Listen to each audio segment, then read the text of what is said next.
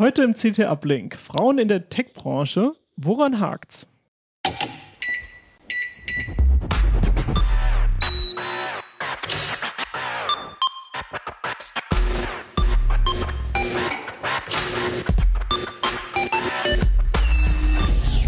CT Uplink. Hallo, ich habe heute ausnahmsweise mal zwei Gäste im Uplink. Und äh, zwar sind Ann-Kathrin Dragesser und Sarah Krohn. Äh, ja, quasi prominente Gesichter, die wir hier eingeladen haben. Freuen uns voll. Äh, ihr habt früher den, ähm, ihr wart sozusagen die, die Frontfrauen des äh, YouTube-Kanals So Many Tabs und seid daher quasi berühmt. Ja. Berühmt. Und also äh, für, für die, die das nicht kennen, also es ging um Technikthemen und ihr ähm, habt auch versucht, Technik für ein weibliches Publikum zu präsentieren. Ja. Vielen Dank, dass ihr da seid. Und von der CT ist äh, sozusagen, um mich zu unterstützen, ähm, meine Kolle- Kollegin Liane Dubovi da. Auch schön, dass du da bist. Ich bin Pina Merkert und äh, wir beide sind zwei der ganz wenigen Frauen bei der CT-Redaktion. Wir haben mal durchgezählt, wir sind nur acht. Wäre das jetzt schon der Moment, wo wir um Unterstützung fragen? Ja, ja, äh, vielleicht. Ich, ich hoffe es. Ähm, genau, also darum soll es auch gehen, äh, vielleicht warum wir so wenige sind und warum allgemein in der Tech-Branche äh, so wenige Frauen sind und vielleicht auch positiv formuliert, was, was vielleicht ein Weg wäre, um das zu verändern. Deswegen erstmal so eine, so eine Frage in die Runde. Was ist eurer Meinung nach der wichtigste Grund, warum es so wenig Frauen in der Tech-Branche gibt? Mm, Also ich glaube, das ist, das hat, hängt natürlich viel mit Stereotypen zusammen, die es gibt super viele historisch gewachsene Stereotypen. Äh, Frauen kümmern sich um die Kinder, sind deswegen vielleicht emotionaler und äh, die Tech-Branche ist vielleicht jetzt nicht so gerade der die emotionalste Branche. Das ist der Ruf. Ähm, und ich denke mal, so entsteht, entstehen dann solche, solche, solche Wahrnehmungen und dass dann auch Frauen denken, hey, vielleicht, vielleicht ist das nichts für mich. Und äh, man merkt, dass sich das auf jeden Fall ändert, aber ähm, ja, da könnte noch viel mehr passieren. Also ich, ich also ich würde mich dir erstmal anschließen, aber ich glaube, es liegt auch so ein bisschen daran, dass es grundsätzlich eine Branche ist, in der eben weniger Frauen sind. So. Und dass man dann sich vielleicht denkt, oh, dann bin ich ja vielleicht ganz alleine, wenn ich da jetzt hingehe. So, wo auch immer das jetzt heißt. So, und dass das vielleicht einfach viele Leute oder viele Frauen eben auch abschreckt, zu sagen, okay, ich gehe in die Tech-Branche oder ich mache irgendein MINT-Fach oder ich studiere das oder ich mache eine Ausbildung, die eben ja nicht stereotypisch weiblich ist und dass das vielleicht auch ein bisschen abschreckend einfach wirkt. Mhm. Was würdest du sagen, was ist der wichtigste Grund? Ich kann mir vorstellen, dass viele Mädchen, wir fangen jetzt mal ganz klein an, weil ich glaube, da geht's eigentlich los, ähm, diese Idee erstmal gar nicht haben. Also ich für mich habe äh, nie eine, Sch- also die Idee in die Tech-Branche zu gehen. Gut, ich bin jetzt mehr in der Kultur-Medienbranche, aber ähm, was mit Technik zu machen, die ist mir eigentlich als also bis weit über 20 auf jeden Fall nicht gekommen. Ich habe mich zwar interessiert, aber ähm, ja, war irgendwie war einfach, die Idee kam gar nicht auf. Es war mal klar, irgendwas mit Sprachen, weil da bin ich gut drin. Und ähm, so, man kriegt ja dann auch von außen, von den Eltern gesagt, was, was die sich so vorstellen. Und diese Vorstellungen sind halt von diesen, ähm, von diesen Bildern geprägt. Ja, oder auch Lehrer oder Lehrerinnen, auch in der Grundschule schon, wenn man dann gesagt bekommt, ja, ach, Mädchen müssen kein Mathe können oder sowas. Dass halt einfach solche Sachen sich irgendwann irgendwo einprägen und dann im Gehirn sind und dann denkt man sich so, ja, also muss ich ja nicht können, ah, dann interessiert mich das sowieso nicht. Bevor man sich überhaupt damit beschäftigt hat und vielleicht noch gar nicht festgestellt hat, dass das was super Cooles ist eigentlich. Ja, total. Also ich muss sagen, ich bin da auch wirklich nur so ein bisschen durch meine meine Mutter, die macht äh, Elektrotechnik, also die hat Elektrotechnik studiert. Und ich bin, ich muss sagen, ich bin schon auch durch sie da so ein bisschen dazugekommen, weil ich, wenn ich sonst keine Vorbilder gehabt hätte, glaube ich nicht, dass ich mich dafür entschieden hätte. Ich habe ja dann auch mit Medieninformatik äh, angefangen. Ich habe einen Bachelor in Medieninformatik gemacht, weil ich zugeben muss, auch dachte, dass es vielleicht ja vielleicht ein bisschen mehr Frauen auch in dem in dem Studiengang sind und äh, ja, das vielleicht ein bisschen angenehmer ist und habe dann aber auch gemerkt, dass mir der Informatikteil, also das Programmieren, eigentlich viel mehr Spaß gemacht hat als irgendwie ja Grafiken so ein bisschen so ich meine, da gehört also das, auch wie das war der dazu. Medienanteil bei der Medieninformatik, dass da so Grafikdesign mit drin Genau, war. das war auch so ein bisschen mit drin, ähm, aber auch äh, ja auch so 3D-Objekte generieren. Mhm. Das ist, äh, weiß nicht, also da da programmiert dann progr- programmiert man dann halt einen Algorithmus, der ein 3D-Objekt generiert und äh, sowas zum Beispiel. Und das hat mir auch total Spaß gemacht und äh, einfach dieser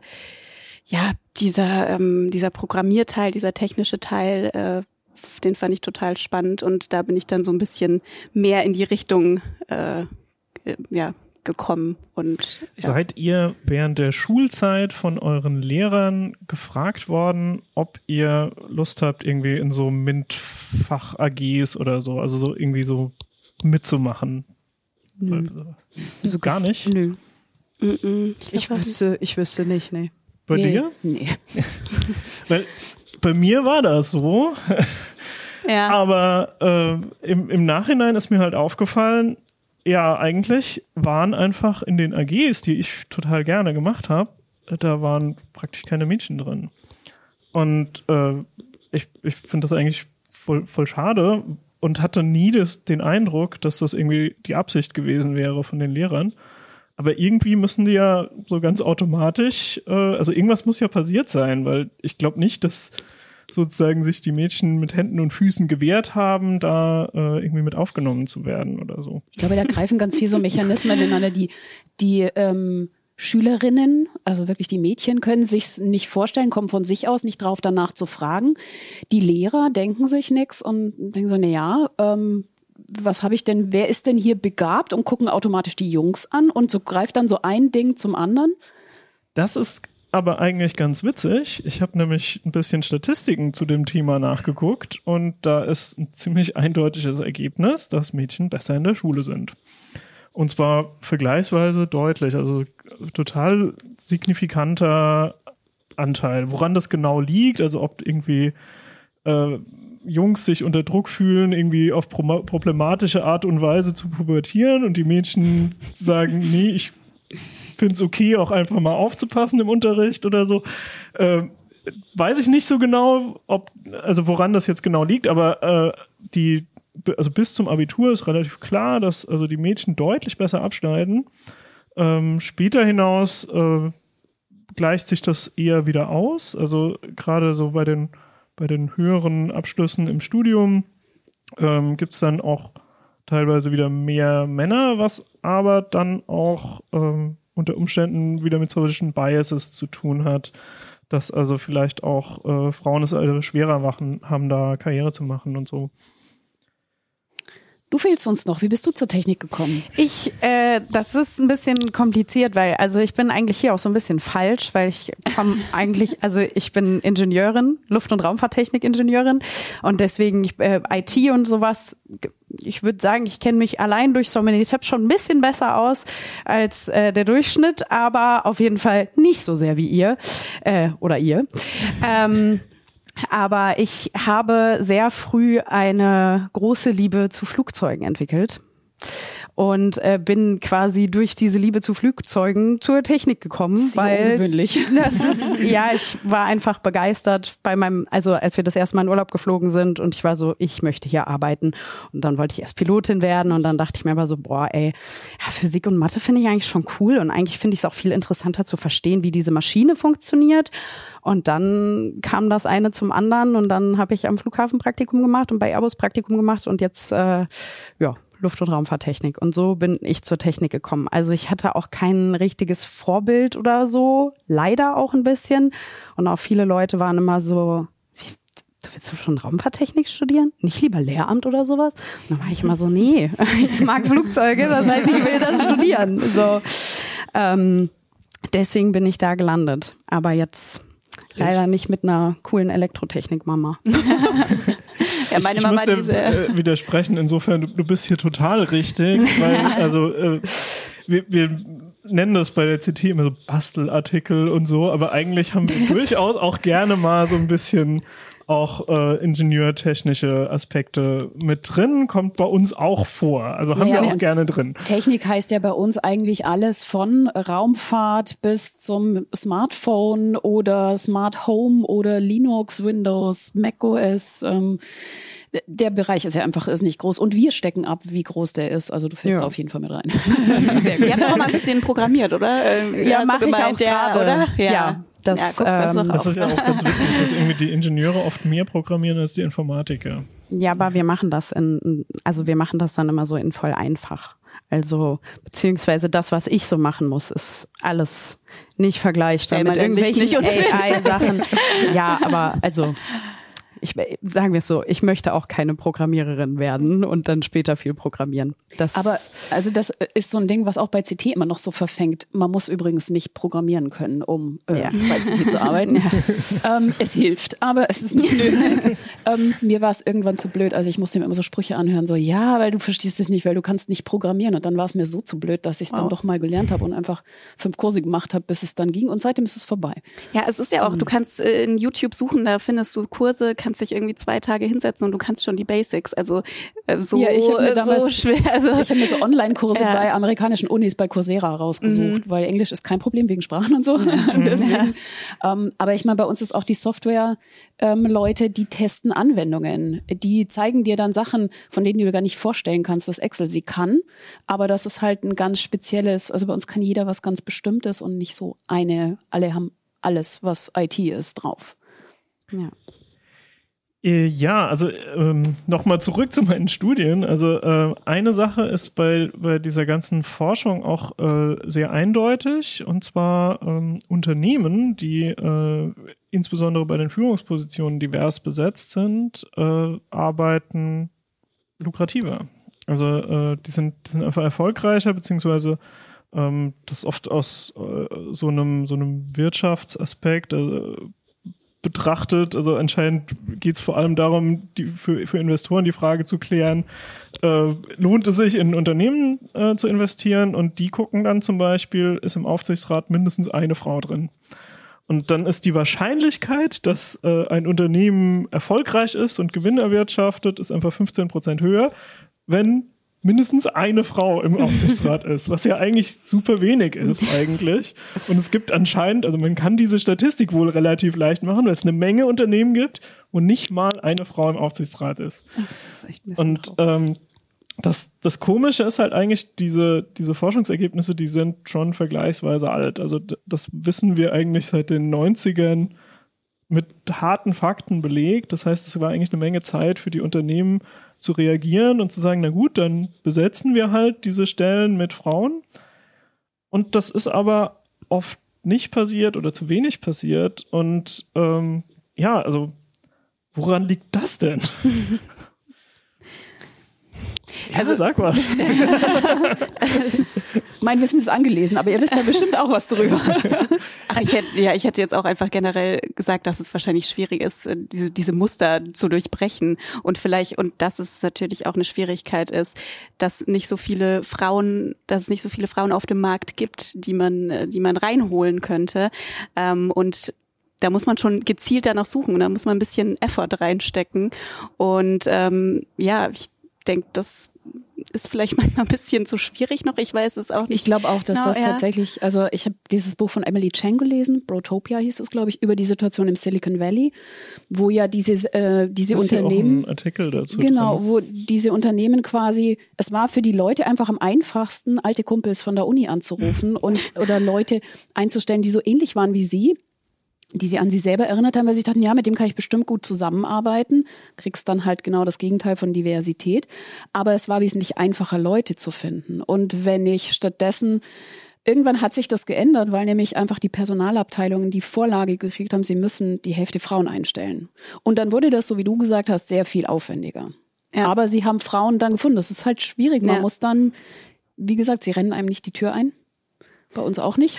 Man muss das ja irgendwie attraktiv auch machen. Die, stellen. Das, das ja. ist zum Beispiel auch so was, was ich mir vorstellen könnte, vor allen Dingen, wenn es an Führungspositionen und so geht, dass halt einfach auch, also grundsätzlich glaube ich auch so ein bisschen so die Generation so ein bisschen verändert in Form voll, dass wir vielleicht nicht mehr so in dieser Hustle-Culture drinne sind, sondern eher so Work-Life-Balance-mäßig und dass halt einfach eine Führungsposition ja meistens wahrscheinlich eher sehr viele Überstunden bedeutet und dass das vielleicht auch was ist, was abschreckend wirkt, aber auch dieses mit der Sympathie. Das ist, das, da habe ich auch mal einen Artikel zu gelesen, dass halt einfach zum Beispiel, dass Frauen, wenn sie Frauen bei einem Vorstellungsgespräch haben, dass da ein bisschen schneller die Sympathie überspringt. Und natürlich ist Sympathie bei einem Vorstellungsgespräch sehr wichtig.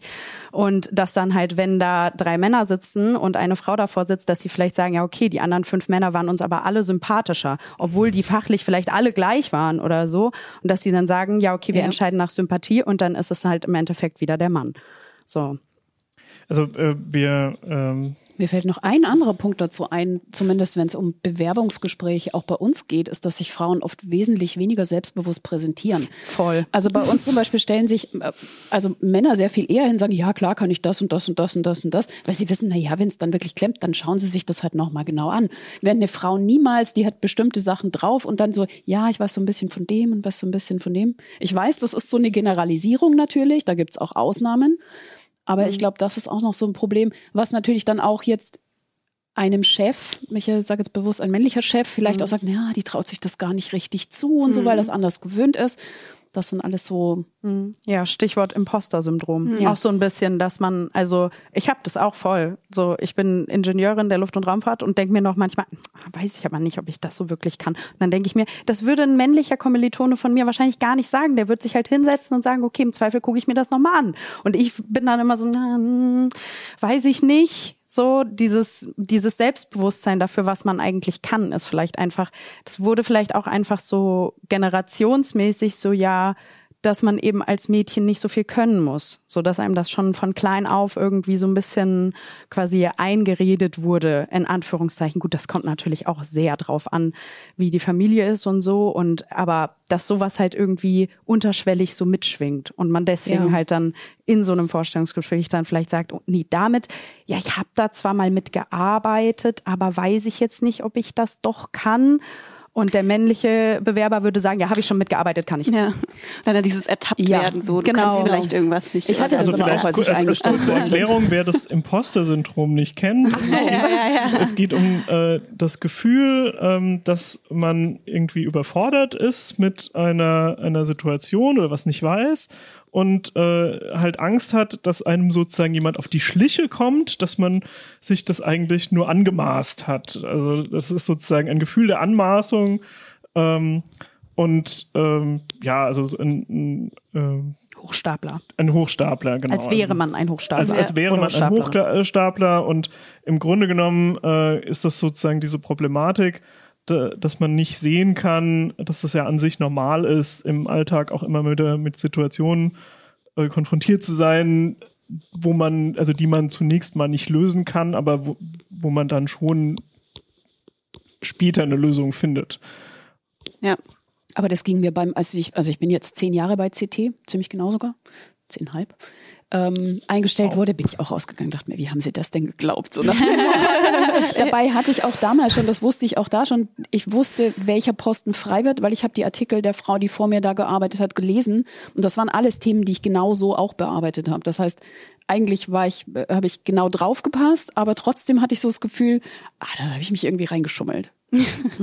Ja, ich habe auch, ich habe auch versucht, da ähm, so ein bisschen an mir zu arbeiten und da auch äh, selbstbewusster aufzutreten in Bewerbungsgesprächen und auch vielleicht einfach mal zu sagen, hey, komm, ich, ich habe hab das schon mal gehört, ich kann das eigentlich ganz gut.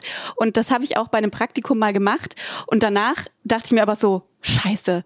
Fuck, ich muss das jetzt alles nachholen. Dann habe ich mich hingesetzt und habe irgendwie versucht, das irgendwie noch zu lernen. Weil ich dachte so, Gott, die, ich habe da irgendwie erzählt, ich kann das irgendwie total gut. Und dann habe ich mich aber noch mal hingesetzt und dachte so, oh Gott, ich muss das jetzt, äh, muss das jetzt krass lernen, obwohl man das ja auch on the job dann oft lernt. Also viele Sachen noch, ja.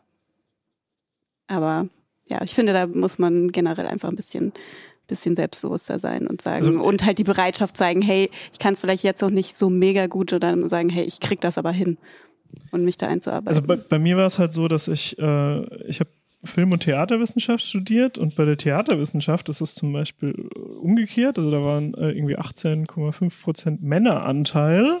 Äh, und ähm, das heißt, ich, ich war irgendwie mal in, in so fast reinen Männergruppen und auch mal in fast reinen Frauengruppen drin und hatte halt schon das Gefühl, äh, es ist eine andere Dynamik. Also bei, bei den reinen Männergruppen war es, äh, die waren oft am Anfang, wenn die Gruppe sich irgendwie gebildet hat, äh, dann waren die relativ konfliktgeladen, weil es vermutlich erstmal darum ging, so eine Art Hierarchie festzulegen. Und das wurde sehr explizit gemacht. Also dann wurden auch mal irgendwie, wurde auf den Tisch gehauen und gesagt, ich kann das und ich kann aber mehr und so. ähm, und wenn das mal geklärt ist, dann, dann läuft das eigentlich, weil dann alle irgendwie so wissen, wo, wo ihr Platz ist, sozusagen in der Hierarchie.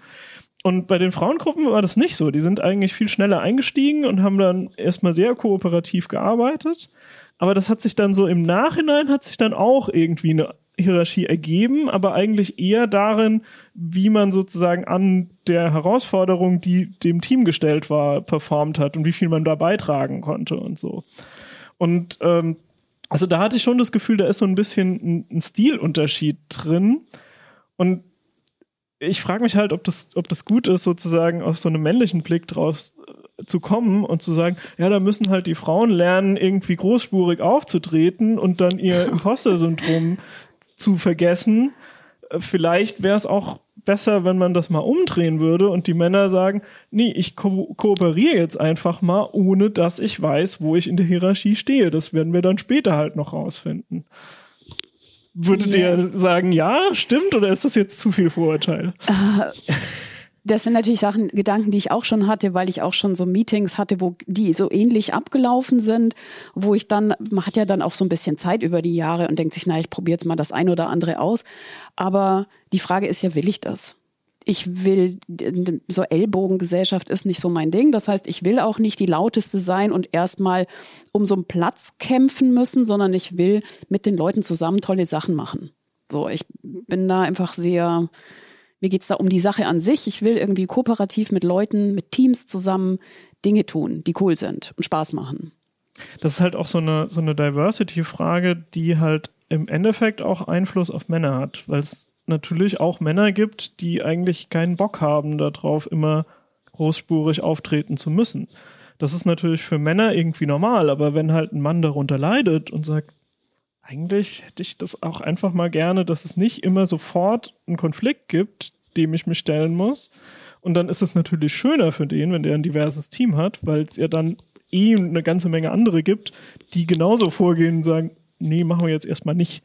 Das sind halt auch so ein bisschen die Eigenschaften, also dass es männliche Eigenschaften und weibliche Eigenschaften gibt, die aber nicht zwangsläufig, nicht jeder Mann hat alle männlichen Eigenschaften und nicht jede Frau hat alle weiblichen Eigenschaften. Mhm. So, das ist halt, das ist immer, es gibt ja kein Schwarz-Weiß. So, das ist alles sehr grau. So, es kann sein, dass im Durchschnitt Männer eher mehr männliche Sachen haben, aber es gibt genauso auch Männer, die sehr viele weibliche Eigenschaften haben und dann vielleicht eher auf sowas wie kooperative Sachen eingehen oder auch Empathie Empathie besser oder andere Leute besser verstehen und so, was dann eher weibliche Sachen sind.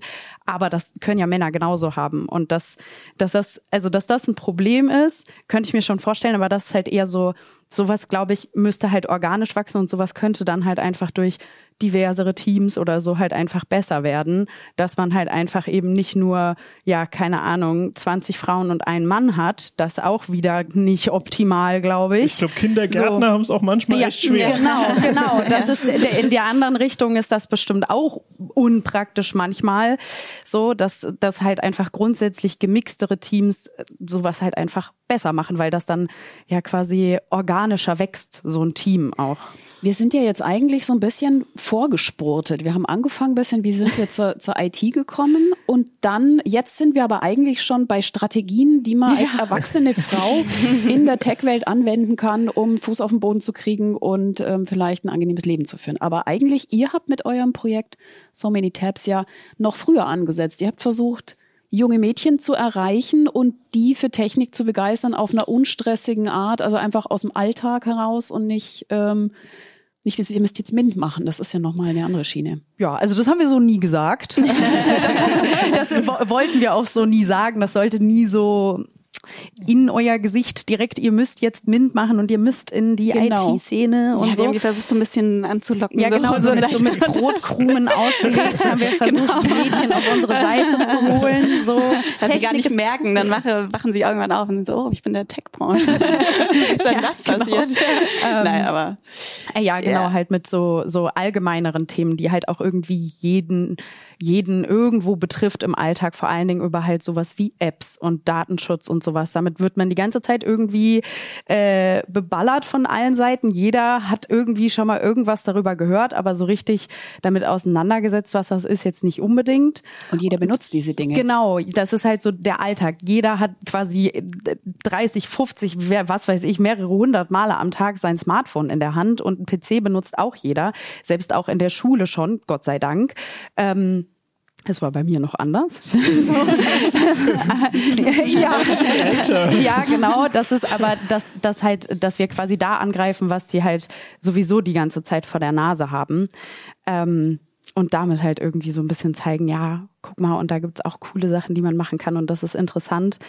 Aber ähm, man muss ja sagen, die jungen Mädchen, die wir erreichen wollten, haben wir ja dann schon auch erreicht, auf jeden Fall, aber halt nicht so viele, wie wir das eigentlich gerne mal gehabt hätten. Ja, das, das war auch immer so ein bisschen so ein innerer Konflikt, weil man will ja Stereotype bekämpfen und auf der anderen Seite wollte man aber auch Frauen erreichen und dann hat man irgendwie versucht, mit äh, doch vielleicht ein bisschen weiblicheren Themen Frauen an Land zu ziehen.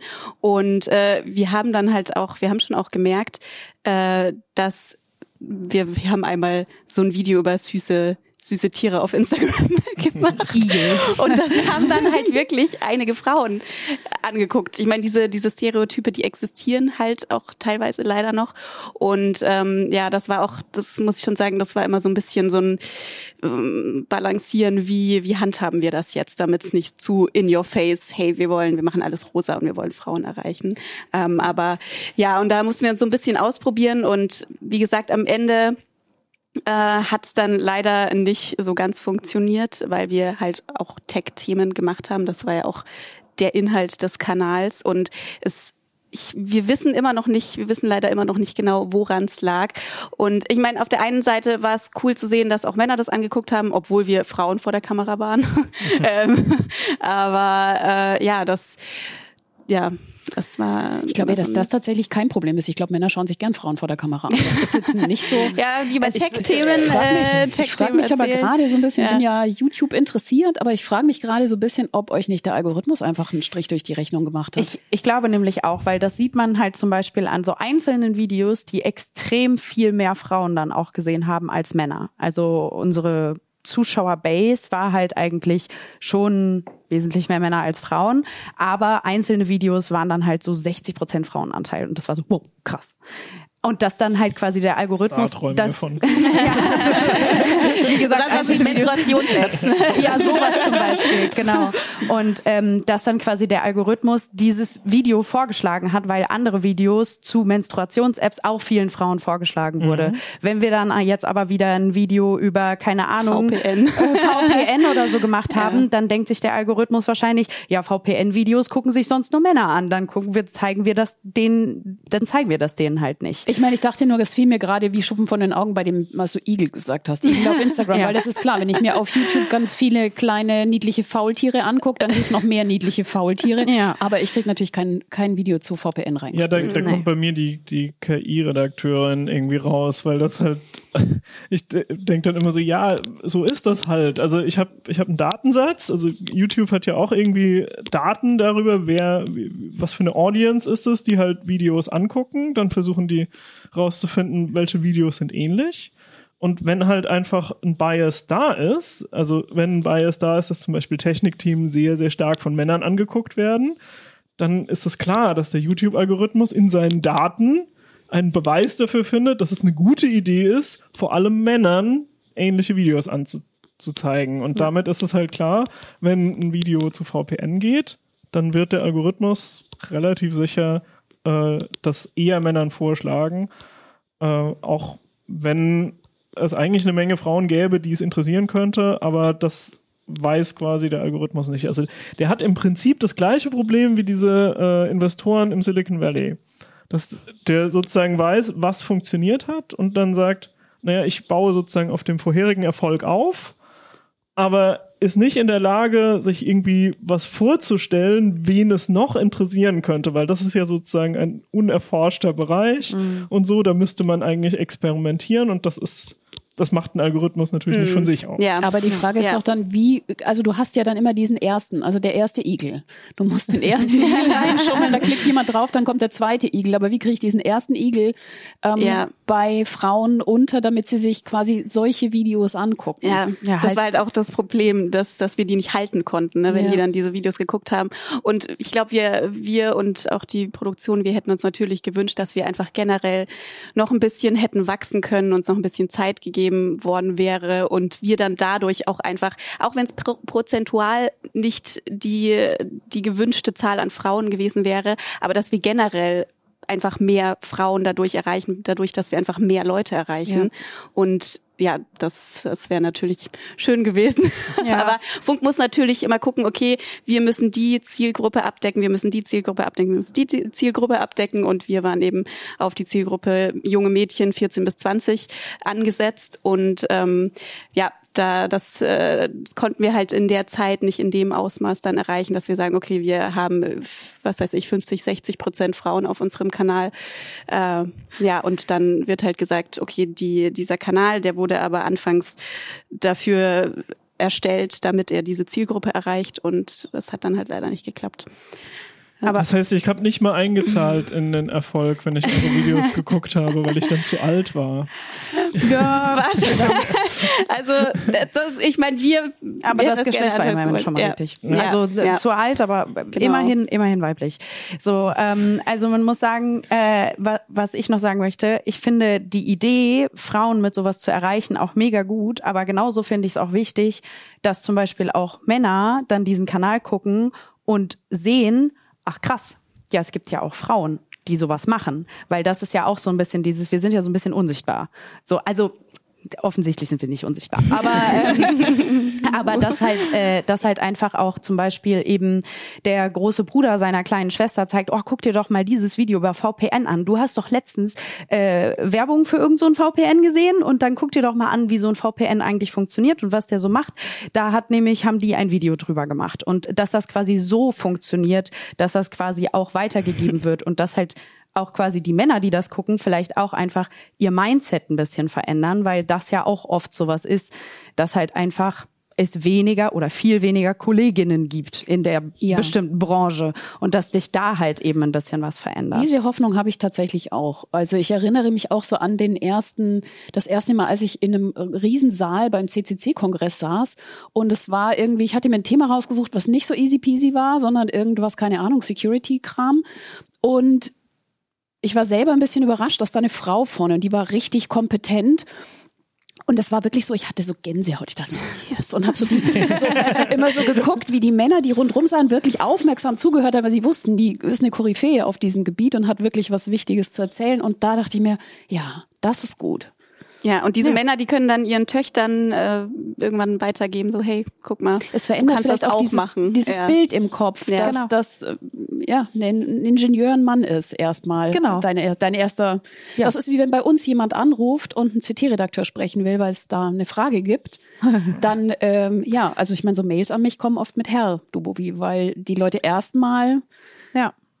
einen Mann im Kopf haben. Genau, da- das ist so ein bisschen diese Problematik. Also, dass ähm, ähm, ja, Diskriminierung und Biases und so, äh, dass die eigentlich relativ stark dadurch ent entstehen, dass jemand eine Annahme macht, die vielleicht sogar in der Realität begründet ist. Also es ist ja im Prinzip, wenn, wenn man sich festlegen müsste auf eine Anrede, Frau oder Mann, wenn man jemanden von der CT anschreibt, wäre ja Herr eigentlich sinnvoller. Ja, die Chancen stehen. Ja. Die Chancen stehen nicht. Die Chancen stehen dann besser. Aber ich meine, ich gehe ja auch nicht auf eine Party und äh, rede jede Frau mit Julia an, weil Julia der häufigste Frauenname ist.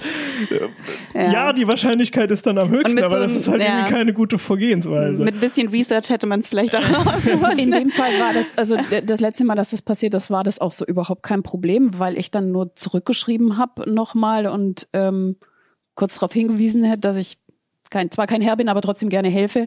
Und da kam eine total nette Mail zurück. Also das ist ja auch Ja. mit äh, überhaupt kein Ding eigentlich. Ja. Und es war halt nur spannend zu sehen, dass das offensichtlich der erste, einfach das Bild im Kopf war, was da entstanden ist. Natürlich, das ist wie wenn man an der Wissenschaftler, der Informatiker, der Ingenieur, das sind, das sind Bilder im Kopf, die man hat und das ist meistens ein älterer weißer Mann. Es gibt ja auch teilweise, wenn man so in, anfängt, ein Buch zu lesen und dann so am Anfang das nicht so richtig klar ist. Gerade bei englischen Büchern hat man das ja nicht sofort, wenn es dann irgendwie, wenn dann erstmal nur so ein Name auftaucht, wo man nicht weiß. Bei Science Fiction ist das ganz oft so.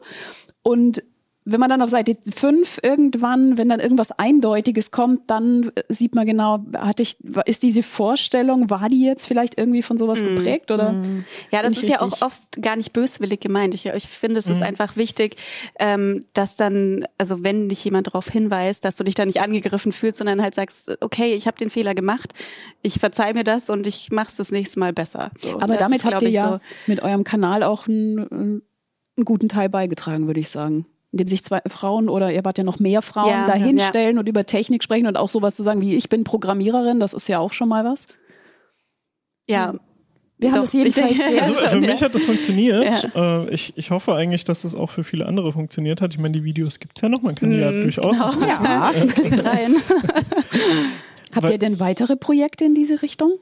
Ähm, ich glaube, unser Projekt ist gerade erstmal Master, unsere Master, da sind wir gerade sehr äh, beschäftigt mit, aber ich glaube, wir haben beide Lust, da weiterzumachen. Ähm, es ist ja, wir, Also ich habe ganz viele Projekte in reinkommen. meinem Kopf und ich habe auch schon ein bisschen was an meinem äh, Laptop bisschen geskriptet, aber das ist so ein bisschen, wenn man arbeitet und studiert und dann will man noch sowas machen, das ist und man fragt sich dann manchmal, wo die Zeit Wir ist. müssen ja auch so. sagen, wir hatten auch ein Produktionsteam im Rücken Ja. und Ja. das jetzt auf eigene Faust so anzugehen, ist für uns, das ist für uns natürlich so ein Riesenberg, den, Ja, wir da vor fast uns haben. unmöglich. Und äh, das schreckt uns wahrscheinlich gerade auch noch ein bisschen ab, aber wir haben auf jeden Fall Bock weiterzumachen. Ja, auf jeden Fall. Ganz viele gespannt. Ideen im Kopf. ja, also Ideen gibt es auf jeden Fall Ja. genug.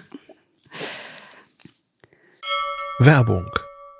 Verlinken Sie IT mit Energie und speichern Sie sich die besten Karrierechancen ab. Datenarchitektur, Backend-Frontend-Anwendungen, Cybersecurity. Ihre Arbeit schafft das digitale Rückgrat für innovative Energieversorgung von morgen. Bringen Sie sich in ein Team ein, das mehr bewegt als Bits und Bytes. Zusammen schaffen wir die Netzinfrastruktur für den weltweit größten Internetknoten. Arbeiten bei Mainova. Da steckt mehr dahinter. Jetzt bewerben unter mainova.de slash Karriere.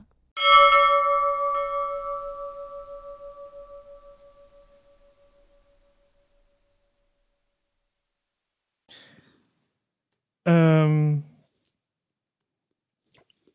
ich würde sagen, wir gehen mal zu den Themen über. Also, wa was würdet ihr denn sagen, sind eigentlich so, so typische Frauenthemen bei Technik?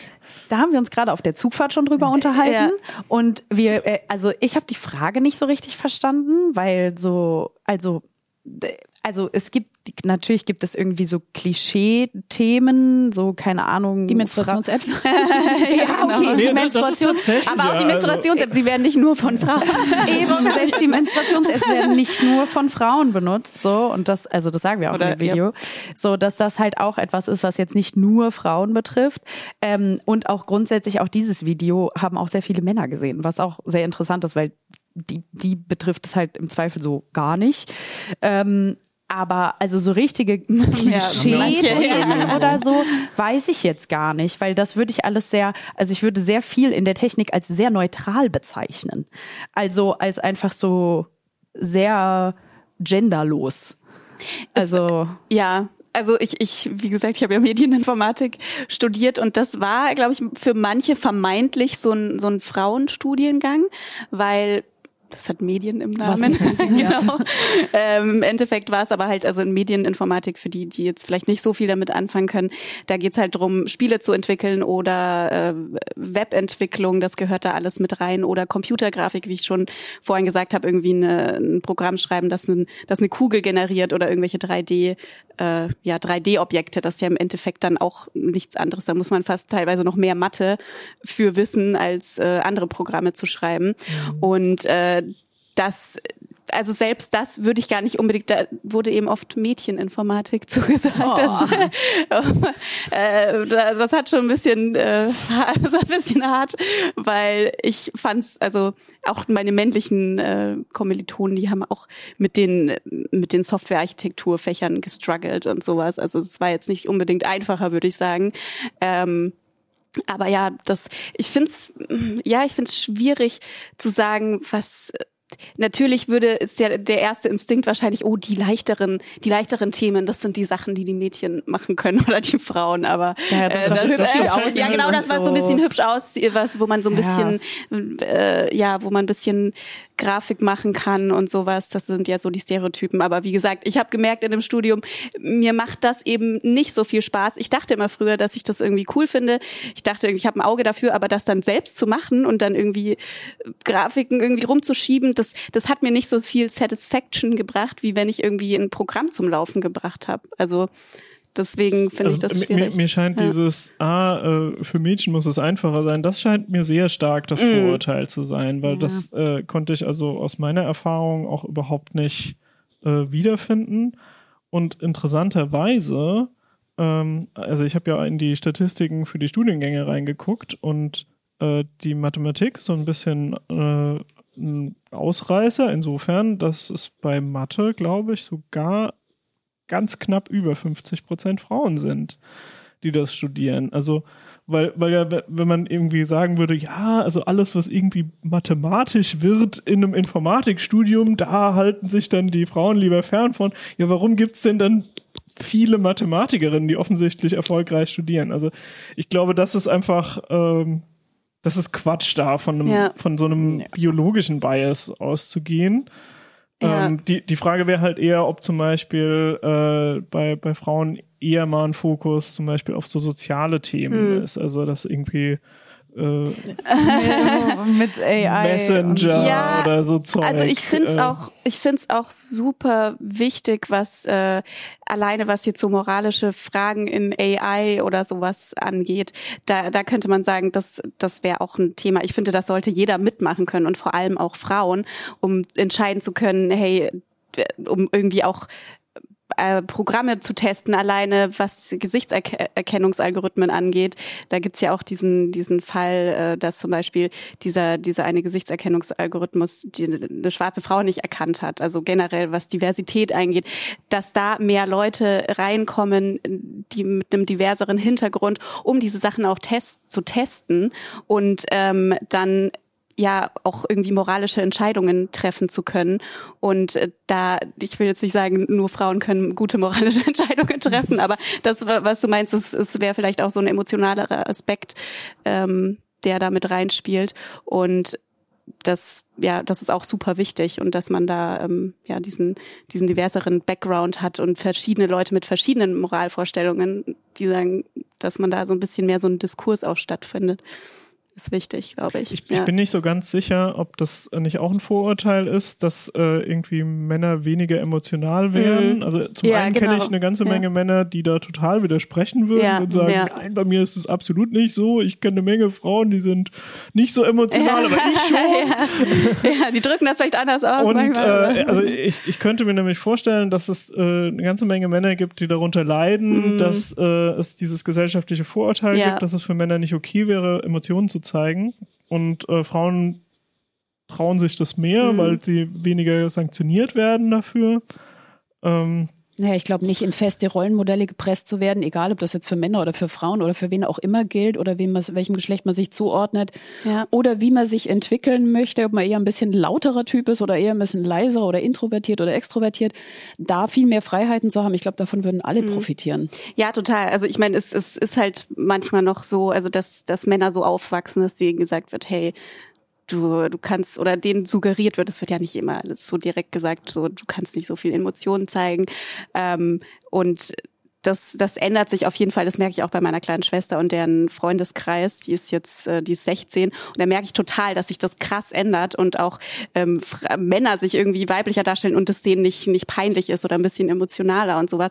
Und da sehe ich auf jeden Fall einen guten Trend. Und es ist natürlich auch wichtig, dass man sagt, man bringt auch Frauen rein und zeigt denen und bringt Frauen in diese Bereiche und diese Frauen können dann vielleicht auch zeigen, hey, guck mal, ich bin auch manchmal ein bisschen emotional und zeigen den Männern dann so, ey, du darfst, darfst das auch, darfst das auch sein. Ich habe das, weil wir es bei den, weil wir es von den Themen hatten, was mir immer so sich nicht erschließt, weil ich das selber nicht habe. Jede Frau benutzt heutzutage Technik. Jede hat ein Smartphone, sie hat irgendwie, weiß ich nicht, ein Smart TV, Smart Home, alles. Warum interessiert es sie nicht so, wie das funktioniert, wie sie das besser nutzen können, wie sie ihre Daten dabei schützen können? Ich sehe das in meinem eigenen Freundinnenkreis tatsächlich, die mir ihr Handy in die Hand drücken und sagen, richte mir das mal ein, aber alles. Ich habe dann deren Google-Passwort und sag, du musst das ändern, weil sonst kann ich auf alle deine Sachen Zugang und so da fehlt irgendwie so dieses, wie, wie kriegen wir Frauen dazu, sich dafür zu interessieren und mitzubestimmen, wie du gesagt Ja, hast. Ja, aber also da muss ich jetzt einmal kurz was sagen. Also ich kenne auch einige Männer, die so sagen, also was so Ja. Passwortsachen angeht, die so, ja, ist mir doch egal. Ja. So ja oder Datenschutz, ah, pff, ich mache überall, also es ist mir scheißegal und ah, Cookies, ja, nimm mal alles, mal will. So, das mein heißt, das ist, Erstgeborenes. also auf jeden Fall, ja, genau. das jetzt vielleicht nicht, aber also da gibt es auch, also ich kenne genug äh, Männer auch, also auch Kommilitonen von mir, wo ich mit denen geredet habe, so, ja, äh, hier, du hast jetzt eine Alexa, hast du das schon eingestellt, dass die nicht alles aufzeichne? Ja, nö, die können alles hören. Dann denke ich mir, ja, nee, ist jetzt vielleicht nicht die beste Idee. Du kannst da schon ein paar Sachen machen, wo du drauf achtest. So, so ich meine, ist jetzt eh ein bisschen gefährlich, aber du kannst wenigstens ganz kleine Kleinigkeiten, die nur drei Häkchen wegmachen sind und dann ist schon alles besser. Aber jetzt haben wir den Grund gefunden, warum auch Männer euren Kanal geguckt haben. Ich, ich habe dann äh, irgendwie eine ganz nette Anekdote, glaube ich, dazu. Ich war letztes Jahr im Krankenhaus und da lag halt in so einem Doppelzimmer und dann war eine 18-Jährige mit mir im Zimmer. Und äh, dann haben wir uns halt unterhalten, was wir so machen und äh, ich habe dann erzählt, ja, ich bin Technikredakteurin und so und so, ah, okay, ja, Technik, nee, ich habe ich hab ja nichts mit Technik und so zu tun. Und das hat sie mir gesagt und hat danach auf ihrem Handy ein TikTok-Video geschnitten. wo ich dann gedacht habe, das, das war voll der komplexe technische Vorgang. Ich habe in meinem Studium, ich habe Mediendramaturgie studiert, ich habe in meinem Studium extra einen Kurs zu Videoschnitt gemacht. Und das war so ein, ja, überlegt euch gut, ob ihr diesen schwierigen Kurs macht.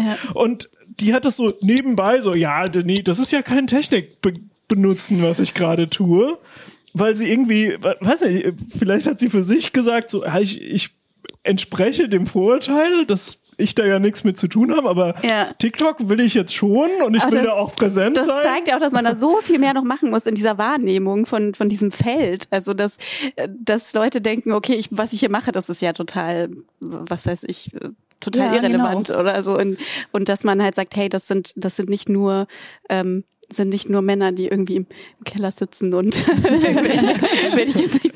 Aber ja, aber ich weiß auch nicht, weil ich weiß natürlich nicht, was was sie sich darunter vorgestellt hat, aber ähm, ja, ich, wir haben das ja auch versucht, ein bisschen zu ändern. Dieses Aber das hat man ja beim, ähm, also ich mache unter anderem bei äh, CT auch die Spiele.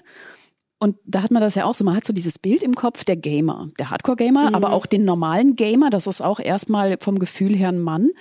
Und dann lese ich aber so Studien, die der Gamesverband immer mal rumschickt, wo klar ist, so die Hälfte aller Frauen, aller Spieler und Spielerinnen sind Frauen und auch ältere und also so quer durch alle Altersgruppen und auch Mobilspiele ganz mit vorn dabei. Und dann wissen wir so nichts darüber. Und ich komme nach Hause an Weihnachten und denke mir so, nee, ja, wer sind denn diese ganzen Frauen, die da spielen? Und meine Mutter zieht ihr Handy raus und äh, ist richtig weit schon in so einem Mobile-Game, was sie regelmäßig spielt, wo klar ist so Altersgruppe, also weit über dem, was wir so uns unter Gamern eigentlich vorstellen und auf jeden Fall auch, äh, also ich glaube, das ist genau das, was du gerade gesagt hast. Das ist einfach vollkommen normaler Ja. Medienkonsum eigentlich. Nur weil man kein inzwischen. GTA spielt, heißt das nicht, dass man, dass man also keine, das, das keine fand Gamer interessant, dass, ist. also die äh, äh, bei, bei Gaming ist das ziemlich 50-50, also es Mhm. wird quasi gleichermaßen viel gespielt, äh, völlig unabhängig vom Geschlecht. Es gibt irgendwie so ein bisschen Biases, was die Spielgenres angeht. Also ich glaube, Shooter werden äh, ein bisschen mehr von Männern gespielt und Casual Games werden ein bisschen mehr von Frauen gespielt. Aber äh, das ist gar nicht so stark. Also es ist durchaus auch eine relativ große Gruppe von Shooter-Spielerinnen zum Beispiel. Das hat ja auch einfach nichts da. mit der Schwierigkeit des Spiels unbedingt zu tun, so ob du jetzt ähm, ob du jetzt ein Shooter-Spiel spielst oder ob du ein ähm, Ja, also die, die Frage ist natürlich, was dann an einem Spiel schwierig ist. Also Shooter sind ja vor allem, äh, muss man eine schnelle Reaktion Ja, haben. ja. Und viel trainieren. Ähm, genau, aber äh, zum Beispiel gibt's ja auch so, so Logik-Puzzlespiele, Mhm. die sind ja dann mehr so vielleicht die etwas, äh, die so die Ja. Logik, eher mathematische Fähigkeiten oder so. Und die sind zum Beispiel, also wüsste ich jetzt nicht, dass es da einen starken Bias gibt.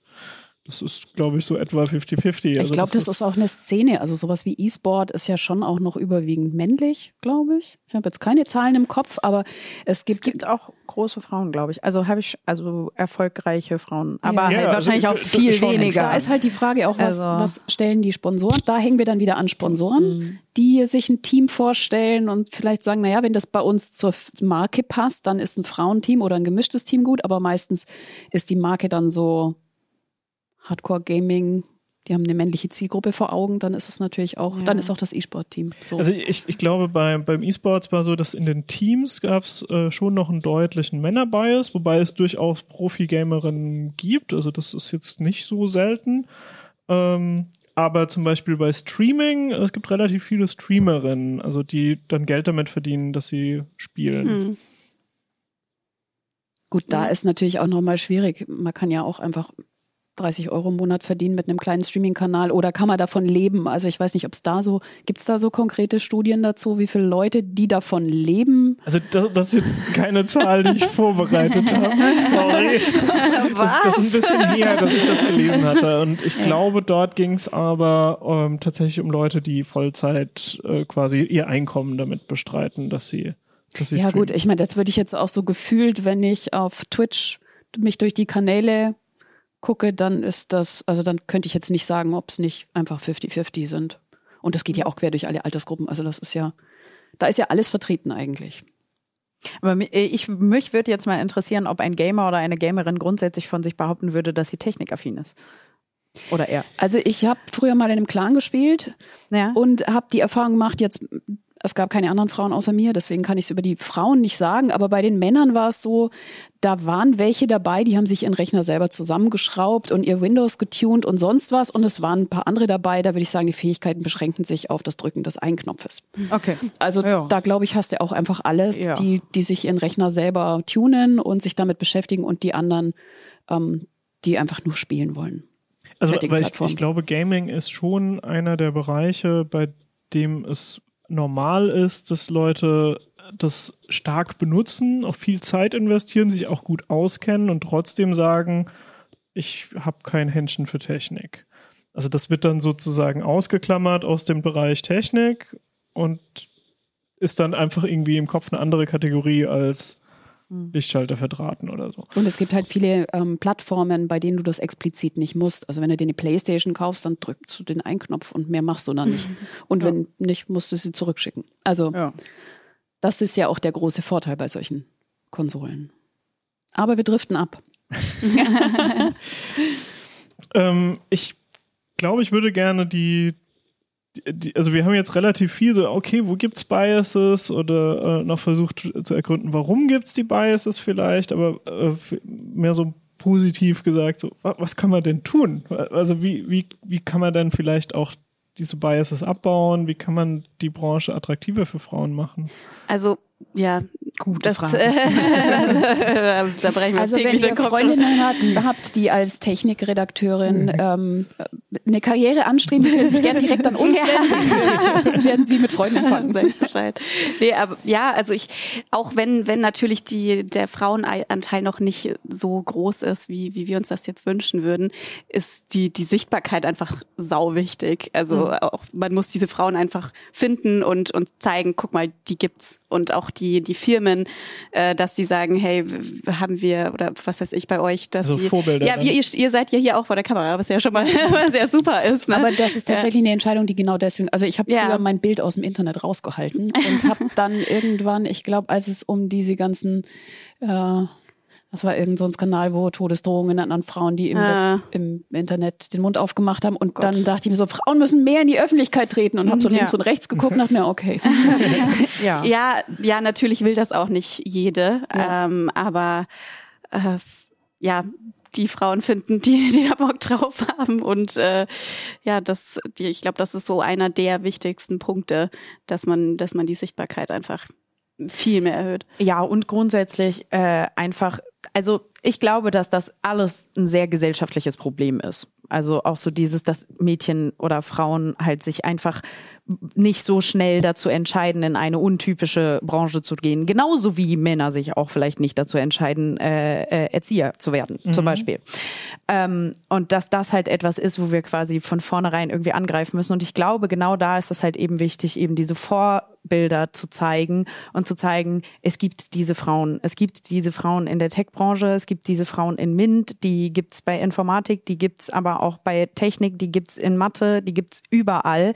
Nur teilweise halt weniger, aber sie sind ja da. Nur weiß man das nicht, weil man halt eben daran immer daran denkt. Und also ich finde zum Beispiel Gendern ist was, was auf jeden Fall dazu beitragen also geschlechtergerechte kann. Sprache. Genau, ja, geschlechtergerechte ist, Sprache, dass, dass man halt einfach geschlechtergerechte Sprache benutzt, um eben auch zu zeigen, okay, äh, bei IngenieurInnen da können auch Frauen und diverse Menschen dabei sein und eben nicht nur Männer. Mhm. So und dass dass das halt was ist, was ja. auf jeden Fall dazu beitragen kann. Das ist nicht, das ist nicht die Lösung für alles und das wird nicht das Problem lösen, da bin ich mir sehr sicher, aber dass das halt alles so quasi kleine Schritte sind und dass halt vielleicht eben der Mathelehrer oder die Mathelehrerin nicht mehr sagt, äh, ja, Frauen müssen kein oder Mädchen müssen kein Mathe können und ja, hier geh du doch mal in den was weiß ich Bastelkurs und im äh, in dem äh, Technikkurs da sind sind doch eh nur die Jungs, da hast du eh nichts zu suchen, so da willst du nicht hin. Dass solche Sachen halt einfach auch neutraler in der Schule passieren und dass da halt quasi man ansetzen muss, weil das sind so, glaube ich, so tief verankerte Sachen in unserer Gesellschaft, mhm äh, die es teilweise in anderen Gesellschaften auch nicht gibt, weil wenn man sich zum Beispiel Zahlen anguckt von Norwegen oder Schweden, ich glaube, also wir haben mal so, eine, so einen Vortrag ja, gehalten ja. und dann sieht man, da sieht das gar nicht so aus. Die haben mhm. quasi 50-50, mhm. also nicht überall wahrscheinlich, aber da bei so Studiengängen und so kann man das dann halt sehen, dass das bei denen besser klappt. Warum klappt das bei denen mhm. besser? Die sind nicht so weit weg, das ist jetzt nicht am anderen Ende der Welt oder so. Mhm. So und das sind jetzt auch jetzt nicht komplett andere Kulturen oder so, dass man das irgendwie darauf schieben könnte.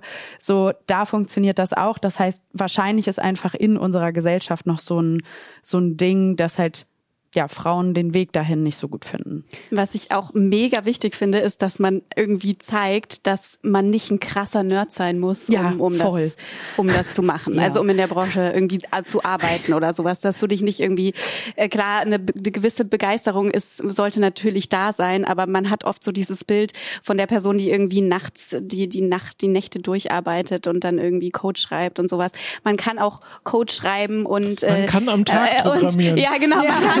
Programmieren. Ja. Und man kann sich davor auch noch schminken, wenn man möchte. Ja, voll. Zum Beispiel. Also das einfach zu, zu vermitteln, dass man sagt, das ist, das ist kein, kein Beruf, der einen komplett vom sozialen Leben abschotten muss, sondern ähm, ja, so ein bisschen, so ein bisschen das auch generell attraktiver, ein bisschen cooler zu machen. Ich, ich finde das ganz ja. cool. Ich habe in letzter Zeit öfters mal von TikTok äh, Videos vorgeschlagen gekriegt, von so TikTok-Kanälen, äh, die ganz systematisch in der Geschichte recherchieren, ähm, wo Frauen marginalisiert wurden, weil es halt früher waren ja diese Biases noch viel stärker. Und dann ist es oft so, dass es sehr innovative Frauen gab, die dann halt sozusagen hinter einem Mann versteckt waren. Also das waren dann oft Ehemänner oder so. Und damals hat einfach keiner gedacht, dass zum Beispiel äh, Frauen zu wissenschaftlichen Durchbrüchen in der Lage wären und deswegen wurde das so automatisch einem Mann zugeschrieben mhm. und dann kennt man teilweise die Namen der Frauen nicht und äh, das ist aber also gerade bei bei der also Informatik besonders äh, gibt es eigentlich ziemlich viele Frauen, die da wichtig sind. Also Ada Lovelace mhm. zum Beispiel ist die erste Programmiererin im Prinzip, die ja. schon Programme geschrieben hat zu einem Zeitpunkt, als es noch gar keinen Computer gab. Also die hat sich das sozusagen überlegt für das theoretische Konstrukt eines Computers und die laufen aber. Ja. Also das ja, oder Grace Hopper, die den die Compiler entwickelt hat, der quasi die ähm, Programmiersprache in die maschinenlesbare Sprache übersetzt, sowas. Also das, das wissen auch mal wenige Leute. Ich glaube auch, es gab, äh, ich weiß nicht mehr, war es in Claire Evans Buch irgendwie, wo das auch erzählt ist, dass sie dann hinterher, dass sie irgendwas Tolles programmiert haben so und dann haben sie sich hinterher alle zum Foto aufgestellt, aber die Frau, die das eigentlich federführend gemacht hat, die war an dem, da hat keiner dran gedacht, der Bescheid zu sagen, die ist da gar nicht mit drauf. Also so, so, so solche Sachen sind irgendwie. Und was ich noch sagen wollte, auch weil wir ja eine überwiegend männliche Zuhörer und Zuschauerschaft haben, Ja. ist das, das, was du gesagt hast, das ist gesellschaftlicher Wandel, der dafür nötig ist, um das umzusetzen. Und dafür brauchen wir die Männer. Hm, ja, da müssen alle Fall. mitmachen. Also es hat keinen Sinn, Ja. das zu verändern, weil ähm, eine CT-Redaktion, die aus überwiegend Redakteuren besteht, so ich, also ich bin nur deswegen noch da, weil ich äh, Kollegen habe, die mich unterstützt haben in diesen zehn Jahren, die mir irgendwie, weiß ich nicht, dann, wenn ich mal irgendwas, was selbstverständlich war, dass man das so macht, gesagt haben, so hier kannst du so machen. Oder einfach mir das Gefühl gegeben haben, dass ich dazugehöre, weil das ist ja auch, dass du bleibst in keinem Beruf, wenn du immer das Gefühl hast, du bist das schwarze Schaf, das in der Herde so mit mitlaufen darf oder so. Also mein Eindruck war, ähm, wenn ich äh, auf die Problematik irgendwie hingewiesen habe, wo ich dann irgendwie gesagt habe, so das und das ist jetzt zum Beispiel ein Mechanismus, der im Prinzip auf Diskriminierung hinausläuft, dass äh, eigentlich schon äh, Kollegen und so waren, haben da total zugehört und haben gesagt, so okay, ja, das stimmt, äh, wenn das so ist, dann müssen wir das abstellen. Aber äh, es war halt schon meistens so, dass ich darauf hinweisen musste. Und ich glaube, an der Stelle könnte sich halt echt auch was ändern, wenn die Männer quasi mithelfen, zu gucken, einfach dieses Muster zu erkennen und zu sagen, ah, da war mal wieder so eine, so eine Annahme, dass zum Beispiel eine Frau was schlechter kann oder so. Und äh, da helfen wir jetzt mit und sagen so, ja, äh, das stellen wir ab oder wir, wir überlegen uns vielleicht auch sogar Systeme, um, um irgendwie sozusagen einen, einen Kontrolldurchgang zu machen und zu sagen, ist an der Stelle vielleicht dieser Fehler wieder gemacht worden, weil der einfach häufig ist. Der Bias ist ja da. Und ich glaube, wenn, wenn die Männer da mitmachen und dann ähm, kommen wir auch schneller an diesen Punkt, wo dann quasi genug Diversität für die höhere Produktivität und so da ist. Ja. Ich- und den Frauen geht's besser. Ich würde auch, ich würde auch nie, also ich meine, ich erwarte auch von keinem Mann, dass er Probleme sieht, die ihm nicht vor die Füße fallen. Also Ja. klar erwarte ich von jedem, dass er die Augen aufmacht, es Leuten um ihn rumgeht, aber ähm, weiß ich nicht, das ist, wenn, wie wenn du dir als Frau eine Hose kaufst und möchtest dann so, wir haben da mal drüber geredet vor Jahren mit den Kollegen, die immer die Handys testen. Passt prima in eine Hosentasche, war früher so ein Kriterium. Ja, aber in ich der Männerhosentasche. Bis ich da mal hingegangen bin, hab, hast du schon mal eine, als Frau eine Hose gekauft? so. Welche Taschen? Und das sind so Sachen, die muss man erstmal, die begegnen einem nicht. Wie soll man denn da drauf kommen? Und deswegen brauchst halt einfach, ähm, Ich glaube ja ehrlich gesagt, Blick. dass diese XL-Versionen von den Handys, dass die eigentlich für Frauen produziert werden, weil Männer kriegen die ja nicht in ihre Hosentaschen. Die können die ja gar nicht benutzen. Ja. Aber in so eine Handtasche, da passen die Stimmt, schon ja, rein. stimmt. Also welche Handtasche ist jetzt äh, Ja. zu klein für ein Kannst iPhone du gleich XL als Handtasche so? selbst tragen. Ja, aber also das, ich habe auch manchmal das Gefühl, dass grundsätzlich dieses, dieses Problem, also Problem, dass es halt weniger Frauen in der Tech-Branche und so gibt, dass Männer das zwar schon sehen, aber dadurch, dass sie sich halt zumindest nicht so sehr damit äh, beschäftigen, wie wir, weil wir halt quasi die ganze Zeit damit konfrontiert sind mit irgendwelchen Kleinigkeiten, so, ähm, dass sie das dann halt eben nicht bemerken, aber nicht böswillig, sondern dass sie sich halt einfach auch weniger damit beschäftigen, weil sie halt auch, keine Ahnung, also meine Social Media Bubble sieht schon sehr danach aus, so, oh ja, Frauen und es gibt super viele Frauen im Mint, weil ich super vielen solchen Kanälen folge, die so etwas supporten und dann sieht es manchmal so aus, als wären es plötzlich super viele, was halt nicht stimmt. Das ist wieder die weil Bubble. das Genau, das ist meine Bubble. Aber in dieser Bubble sind halt die Männer, die das vielleicht eigentlich auch hören müssten, gar nicht drinne. Mhm. Und deswegen, also ich weiß, dass du gleich noch mal über den äh, Girls Day reden möchtest. Und da habe ich eine kleine, oder vielleicht über den Girls Day Go reden ahead. möchtest. Und zwar habe ich da eine kleine Anekdote. Und zwar von meiner Hochschule ist so ein Projekt, die sind zu äh, so einer Veranstaltung gefahren, das heißt MINT für Mädchen. So, also es war jetzt nicht der Girls Day, aber ähnlich so. Ja. Und ähm, da äh, ging es halt darum, dass wirklich nur Mädchen auf dieser Veranstaltung sind, halt auch irgendwie von 12 bis 15 oder irgendwie sowas. So alt waren die. Und ähm, da hat eine Schülerin hat etwas sehr Schönes gesagt und sie meinte so, ja, das ist alles voll cool, dass wir das hier machen und das ist mega toll ähm, und das ist auch voll wichtig, weil offensichtlich Frauen können auch MINT und Mädchen können auch MINT machen und so. Aber eigentlich wäre es wichtig, dass unsere männlichen äh, Freunde auch hier sind und das auch hören. Also ich will, dass die Jungs das auch hören, weil die müssen das hören, damit die das auch verstehen, damit das Problem aufhört, weil du kannst nicht nur die ansprechen, die vielleicht das Problem in Anführungszeichen haben, irgendwie das quasi die Richtung zu finden, sondern du musst es allen erzählen, damit alle das Problem verstehen. So und dass das halt einfach oft was ist, auch bei sowas wie Girls Day, ähm, das halt einfach ist dann nur für Mädchen ist, was nicht heißen soll, dass die nicht im Zweifel mehr gefördert werden, weil sie halt vielleicht einfach ein bisschen mehr Förderung oder ein bisschen mehr Schubs brauchen in diese Richtung. Oder auch beim Boys Day. In Oder halt sich im Zweifel nicht trauen, wenn halt Jungs dabei sind. Das heißt, man Genau. müsste tatsächlich beides machen. Ihnen Genau. einerseits die Möglichkeit zu geben, sich in einem gefahrfreien Raum einfach mal Ja. auszuprobieren, ohne blöde Sprüche zu kassieren. Und andererseits aber auch die Jungs oder denen zumindest die Möglichkeit zu geben, da auch hinzugehen. Weil das war halt wirklich sowas, was nur für Mädchen war. Und dann ist es, also was natürlich auch mega cool ist und das war auch eine sehr schöne Veranstaltung und da waren voll viele Projekte und so. Ähm, aber halt dieses, dass da halt nur Mädchen hin dürfen. Und das finde ich halt irgendwie ein bisschen schade. Gut, beim Girls Day gibt's dann halt wenigstens mittlerweile den Boys Day, dass die dann halt auch mal zum Beispiel in den Beruf des Erziehers oder so gucken können. Das finde ich auch cool. Ähm, aber bei solchen, also grundsätzlich, dass das halt oft so dieses, ja, das ist jetzt nur für Frauen. Und dann denke ich mir, ja, aber eigentlich müssen das ja alle hören.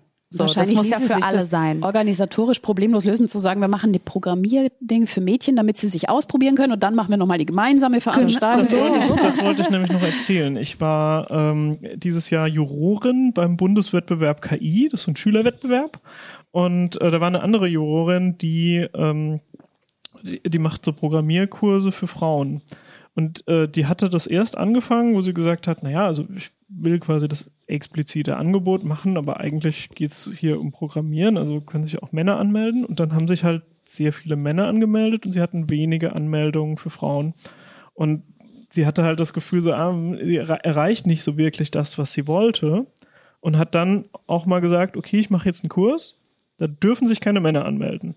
Und ihre Erfahrung war halt, es haben sich viel mehr Frauen angemeldet. Also es war halt offensichtlich äh, ein Problem, äh, dass dann die Frauen von vornherein davon ausgegangen sind, dass quasi diese Umgebung, wo auch Männer dabei sind, dass da irgendwie Mansplaining oder so stattfindet. Also dass sie sich irgendwie durchsetzen müssten gegen die Männer und dass das irgendwie so eine konfliktgeladene Umgebung wäre. Und dann schien es wohl eine geringere Hürde zu sein, sich bei einem Ja. Frauen-Only-Kurs anzumelden.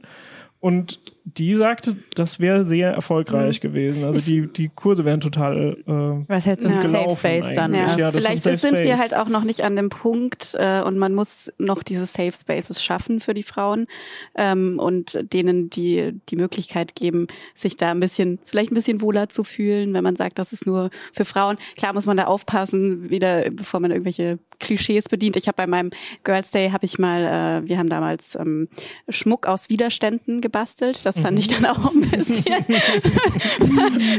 also uns wurde anfangs kurz erklärt, wie die funktionieren und dann durften wir Schmuck da draus basteln.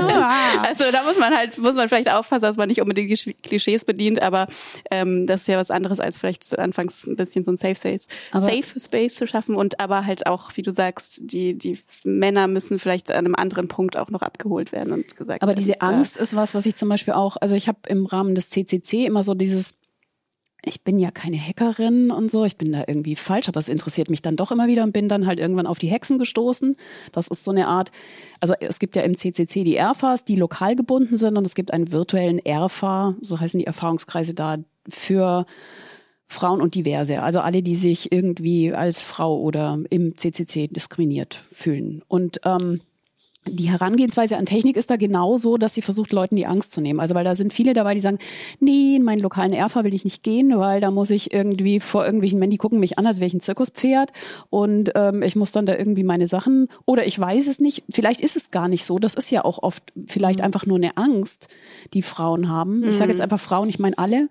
Ähm, und da ist es tatsächlich so, dass die aber auch versuchen, sehr niedrig anzufangen vom Level her. Also sagen, wir machen Programmier, zum Beispiel gab es einen ähm, Programmierkurs Python, der bei Null angefangen hat wirklich, oder es gab auch mal Webdesign oder so. Und die machen aber auch immer wieder, jetzt über Weihnachten gab es dann auch Veranstaltungen, also virtuelle Veranstaltungen, die explizit für alle sind. Also da wird dann getrennt, so wir brauchen jetzt hier wirklich einen Safe Space, weil das was ist, wo Leute sich sonst nicht reintrauen. Da machen wir das, aber bei anderen Sachen, die sind dann wiederum offen für alle, obwohl das jetzt aus so einem Kreis rauskommt. Gibt's auch einen Podcast. Ah ja, na, ich finde, das klingt nach voll dem guten Ansatz. Also vielleicht inspiriert das ja jemanden. Also ich finde es so. ganz angenehm, weil das wirklich so ein Kreis ist von Frauen, die sich ein bisschen für Technik interessieren Mhm. oder die tatsächlich so Fragen haben wie mit dem Handy. Wie ist denn das? Ähm, ich habe hier, ich bin hier gestalkt worden. Was mache ich denn jetzt mit diesem Handy? Ich glaube, mein Ex hat da was drauf installiert oder sich so technische Fragen stellen, aber Mhm. sagen, ich brauche jemanden, dem ich vertraue, der mir dabei hilft und ich versuche das zu verstehen. Und dann sind da aber natürlich auch ähm, Security-Fachleute und ähm, Programmiererinnen, die sich da untereinander austauschen. Also bin jetzt da seit ein paar Jahren auf der Liste. Ich finde das ganz spannend. Ja, klingt mega cool. Das, ja, das ist auf jeden Fall der richtige Ansatz. Ich bin mal ganz egoistisch und frage euch, habt ihr vielleicht Anregungen für uns als CT, was wir machen könnten, damit wir attraktiver für Frauen werden? Und Ähm, Leserinnen natürlich. Ich, ja, ich hätte also, ähm, also das, ich hätte mal ganz plump gesagt, so irgendwie eine Frau aufs Cover packen, aber die CT, die hat jetzt auch nicht irgendwie so krass Leute, mal- ja Leute auf dem Cover. ähm, wir, wir, hatten, wir hatten das mal, das war eine Titelgeschichte zu Snapchat, die lief nicht gut. okay. Äh, Das lag vielleicht auch daran, dass Snapchat nicht so das Thema für unsere Zielgruppe war, die ein bisschen älter auch ist. Ja. Aber seitdem sagt die Chefredaktion, nee, keine Personen auf vorne drauf. Also das ist jetzt äh, quasi geschlechterneutral, einfach keine Menschen. Ja, okay. immer Dinge. Ah, okay, okay. Ja. Ja. Ja, ist das, das ähm, soll dann so neutral sein, deswegen habt ihr, habt ihr keine Personen auf dem, auf dem Cover oder Ich, was? ich glaube, das? ein Stück weit ist es Ja. auch ein Vorurteil. Ja. Ja, gut, das ist natürlich auch schwierig zu testen. Es gibt zwar immer mal wieder AB-Tests, aber ähm, Ja, es ist jetzt Ja. auch, also ist jetzt auch nicht unbedingt ein, ein Magazin, was jetzt mit einer Person vorne drauf werben muss. So bra- braucht ihr jetzt nicht unbedingt. passt Ja, bei uns ist halt nicht. immer Ja. das, äh, das Argument, äh, wir beschäftigen uns mit Technik, die Technik hat kein Geschlecht, also warum sollte das irgendwie eine Rolle spielen? Aber trotzdem ist es so, wenn wir halt äh, Umfragen machen unter den Lesern oder wir hatten jetzt gerade eine, eine Uplink-Umfrage zu den Hörern und Zuschauern vom Uplink und äh, da waren zum Beispiel, also haben sich die allermeisten als männlich identifiziert, äh, über 97 Prozent äh, das ist eigentlich halt ein sehr krasser Bias. Und äh, für uns ist das, also wir gehen eigentlich davon aus, dass wir den Männern nichts wegnehmen würden, wenn wir auch thematisch uns quasi anders ausrichten würden, sind aber so ein bisschen ratlos, wie wir das halt anfangen müssen, weil wir halt eigentlich meistens sagen, ist jetzt gar kein so typisches Männer- oder Frauenthema, sondern es ist halt irgendwie Smart Home und Programmieren und Fernseher, Linux, generell, das ist alles ja. so Dinge halt. Ja. Ist natürlich schwierig, so ein, so ein, wenn man so einen, wenn man den Ruf hat, irgendwie ein, ähm, was weiß ich, männlicheres oder ein Tech-Magazin, Computermagazin zu sein, das mehr Männer anspricht, das, das so zu durchbrechen, weil man will ja auch nicht, man will ja dann auch nicht unauthentisch sein. Das war immer das, Ja. auch das Problem, was wir hatten. Wir wollen jetzt nicht so in your face, äh, okay, wir, wir zeigen, wir brauchen Frauen und irgendwie desperate versuchen, weil das ist dann auch wieder schwierig. Da, da denkt das, das durchschaut man als Frau ja auch irgendwie. Also ich weiß nicht, dadurch, dass halt einfach, also ich könnte mir halt vorstellen, dass einfach dadurch, dass in dieser Branche und in dieser Interessensgruppe einfach wesentlich mehr Männer sind, ist es quasi sehr natürlich, dass auch dieses Wir Magazin einfach mehr Männer lesen. So es ist halt quasi so ein so ein Side-Effekt davon, dass das Ist eigentlich ja auch quasi okay. klar Also wir ist, wollen ja nicht die dass Männer mehr Männer das loswerden. lesen. Nein, natürlich nicht, natürlich nicht. Ja, das, das Einzige, was ich mir halt vorstellen könnte für halt zum Beispiel Frauen, die noch nicht so weit oder nicht so das krasse Interesse haben, halt auch irgendwie eben so wie wir das zum Beispiel gemacht haben, diese solche Einstiegsthemen. Halt sowas, wenn man noch keine Ahnung von irgendwas hat. Weil wenn man keine Ahnung von irgendwas hat, dann versteht man bei euch sehr wenig. Und dabei haben wir So. manche, kennzeichnen wir manche Artikel schon als Hardcore, damit Leute, die die ersten zwei Absätze lesen und sagen, boah, nicht gleich Das die sind aber, Krise kriegen, ich, auch sondern nur wissen, dass zwei jetzt, pro Heft. Ja, aber da, also sowas vielleicht, aber ansonsten. keine Glaub, glaubt ihr, das wäre eine gute Idee, wenn wir irgendwie so, so sozusagen Kurse machen würden? Also wenn wir, wir sagen, so das hier ist jetzt ein guter Einstiegspunkt oder so? Ich glaube, es ist auch generell vielleicht für, ich muss, es muss ja nicht immer unbedingt was im Magazin sein, aber vielleicht so das Image des Magazins generell, dass man im Namen des Magazins eben Workshops anbietet oder sowas. Also Zum Beispiel. in, in, in die Richtung vielleicht geht und dann halt auch dadurch den Frauen so ein bisschen den, den Zugang gibt und die dann denken, ah cool, die haben ja einen coolen, hier machen coole Workshops oder irgendwas. ähm, vielleicht gucke ich mir mal das Magazin an. Vielleicht ist das irgendwie ein, Ansatz oder ja, vielleicht über andere Wege noch nicht, natürlich die, die Leute zu dem Magazin zu kriegen und das dann aufzuschlagen, ist wahrscheinlich auch, äh, auch schwierig, weil es gibt wahrscheinlich wenige Frauen, die irgendwie in der, was weiß ich, die das Magazin sehen und sagen, Ich vermute, Ja. dass wir Frauen, also bei uns sind, glaube ich, viele Abos auch aus Unternehmen, wo dann einfach mehrere Leute das Exemplar lesen. Ich glaube, die Frauen, die da arbeiten, die erreichen wir wahrscheinlich sowieso. Ja. Ähm, ich habe ja die Hoffnung, dass es so eine komplett Verlagslösung gibt. Also Heise Online ist ja auch, die Redaktion ist stark ausgebaut worden und da arbeiten auch sehr viele Frauen inzwischen. Ähm, dass es vielleicht über diesen Weg dann auch, die dann natürlich auch irgendwo mit CT-Artikeln online konfrontiert Ja. werden, weil die sind ja auch mit dabei. Ja, wir, Also, wir haben auch ja. äh, eindeutig ein Generationenproblem zusätzlich. Ja. Also wir haben äh, eine vergleichsweise alte Leserschaft und äh, äh, bei den Jüngeren, also so mein Alter abwärts eigentlich, äh, ist es halt oft so, dass äh, Printmagazine generell irgendwie gar nicht mehr, das hat man. Ja, hat man nicht ja, mehr im Kopf, ja. dass Ich es wollte gerade sagen, interessant das ist sein so, könnte. Ja, das ist so, ich, also ich lese quasi keine Magazine. Also ich lese Artikel, aber dann lese ich speziell einen Artikel oder also ich Mhm. gehe dann halt irgendwo durch und dann scroll ich so durch und dann sehe ich, oh, das ist ein interessanter Artikel, den lese ich mir durch. Aber ich kaufe mir keine Magazine. Gibt's eigentlich eine App Also das ist oder Ja, so, das- CT-App, Ja. wo du dann die Artikel, Also wir haben die das an Artikel sich schon, aber ich, Ja. Ich glaube, wir waren einfach äh, nicht so arg gut da drin, ähm, das zu kommunizieren, gibt- dass wir mehr als ein Printmagazin Also es gibt Ja. einerseits Ja, eben. eine App, wo man wirklich das digitale E-Paper quasi Ja. kaufen Ah, kann, okay. aber es gibt auf der anderen Seite auch CT-Inhalte auf Heise Plus Mhm. dann, eben hinter der Paywall, wo einfach äh, die dann online auch ein bisschen, Ja. vielleicht noch mit ein bisschen mehr Bildern und so sogar, also das gibt schon. Es gibt ja auch, äh, es gibt doch auch Apps, wo man grundsätzlich jegliche Online-Magazine irgendwie kaufen kann. Also so das, äh, weiß ich nicht, da, sowas zum Beispiel, dass man da das dann quasi gibt so, anbietet. so ich weiß nicht, ob das dann Lese-Apps wie Blendle zum Beispiel. ja sowas. Also ich da sind wir leider nicht drin. Das Ah, ist so ein okay. bisschen so eine Monetarisierungsgeschichte, so, weil das ja. natürlich ähm, für den Verlag ist es dann schon halt auch wichtig, quasi Geld genug. Geld damit zu verdienen. Und äh, dann war jetzt äh, halt bei Heise die Entscheidung, dieses Heise Plus Abo zu machen, wo du halt äh, die ganzen Heise-Magazine, also zum Beispiel auch hier die Ja. Technology Review mit dem Frauenvortitelthema, die kriegt man dann halt auch. Also die ist dann auch drin in diesem Heise Plus.